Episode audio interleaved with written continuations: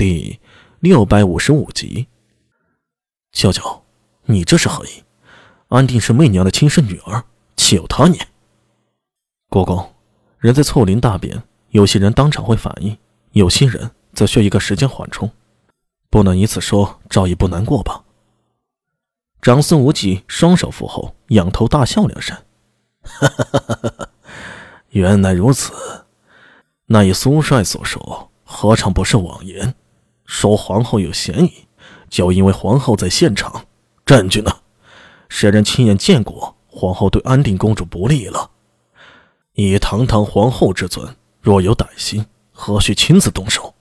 再则，我也问过女医，安定公主身上并无任何伤痕。说到这里，长孙无忌向着李治轻轻拱手：“臣理解陛下担心安定公主，也明白作为一个父亲，听到孩子遇险，内心的震惊与悲痛。但臣还是那句话，无凭无据，不可诬陷攀附皇后，否则……”他的眼神向苏大伟瞥了过来，悠悠的说道：“其心可诛。”苏大伟的额头微微渗出汗水。长孙无忌果然不好对付，其真相如何，对长孙无忌这种政治生物来说，已经不是最重要的了。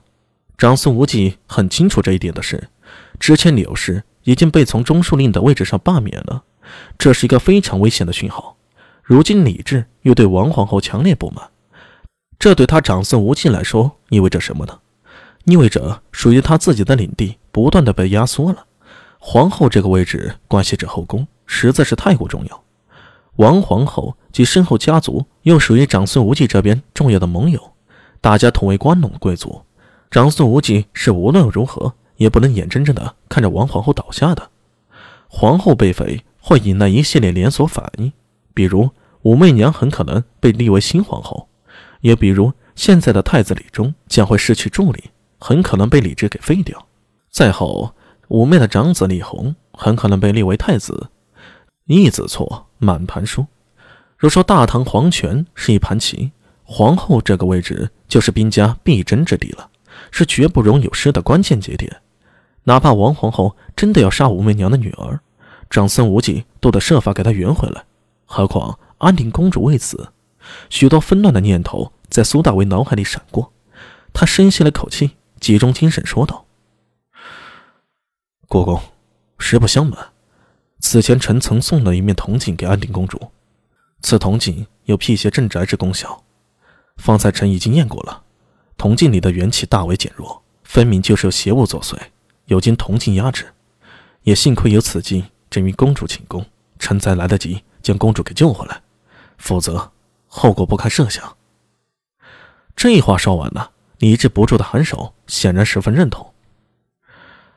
此次多亏阿米送的铜镜护住朕的女儿，现在想想还些后怕。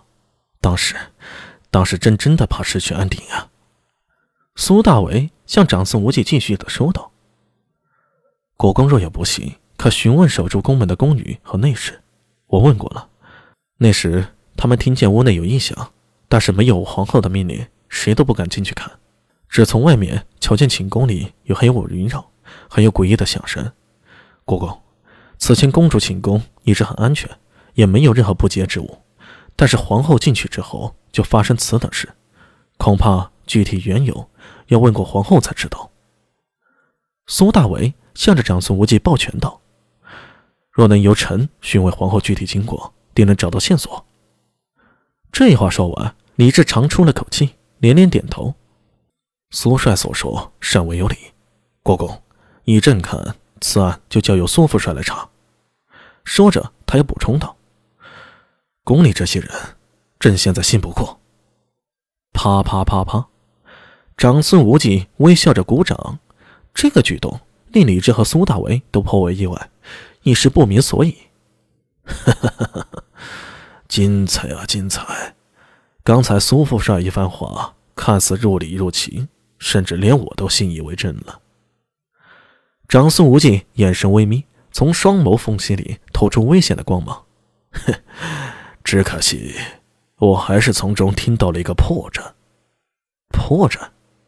苏大为愣了一下，自己刚才说的话算是比较中立了，这还有什么破绽？皇后要是不查安定公主的事儿，怎知到底是谁做的？哪怕皇后真的是被人陷害，也得问过口供吧？想了想，苏大为向长孙无忌说道：“不知臣的推断有什么问题啊？还请国公指点。” 长孙无忌扶着长须笑了笑。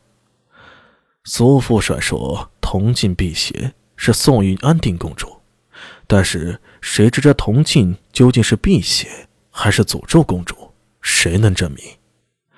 空气里仿佛有一条看不见的胶索一下子套在了苏大为的脖颈上。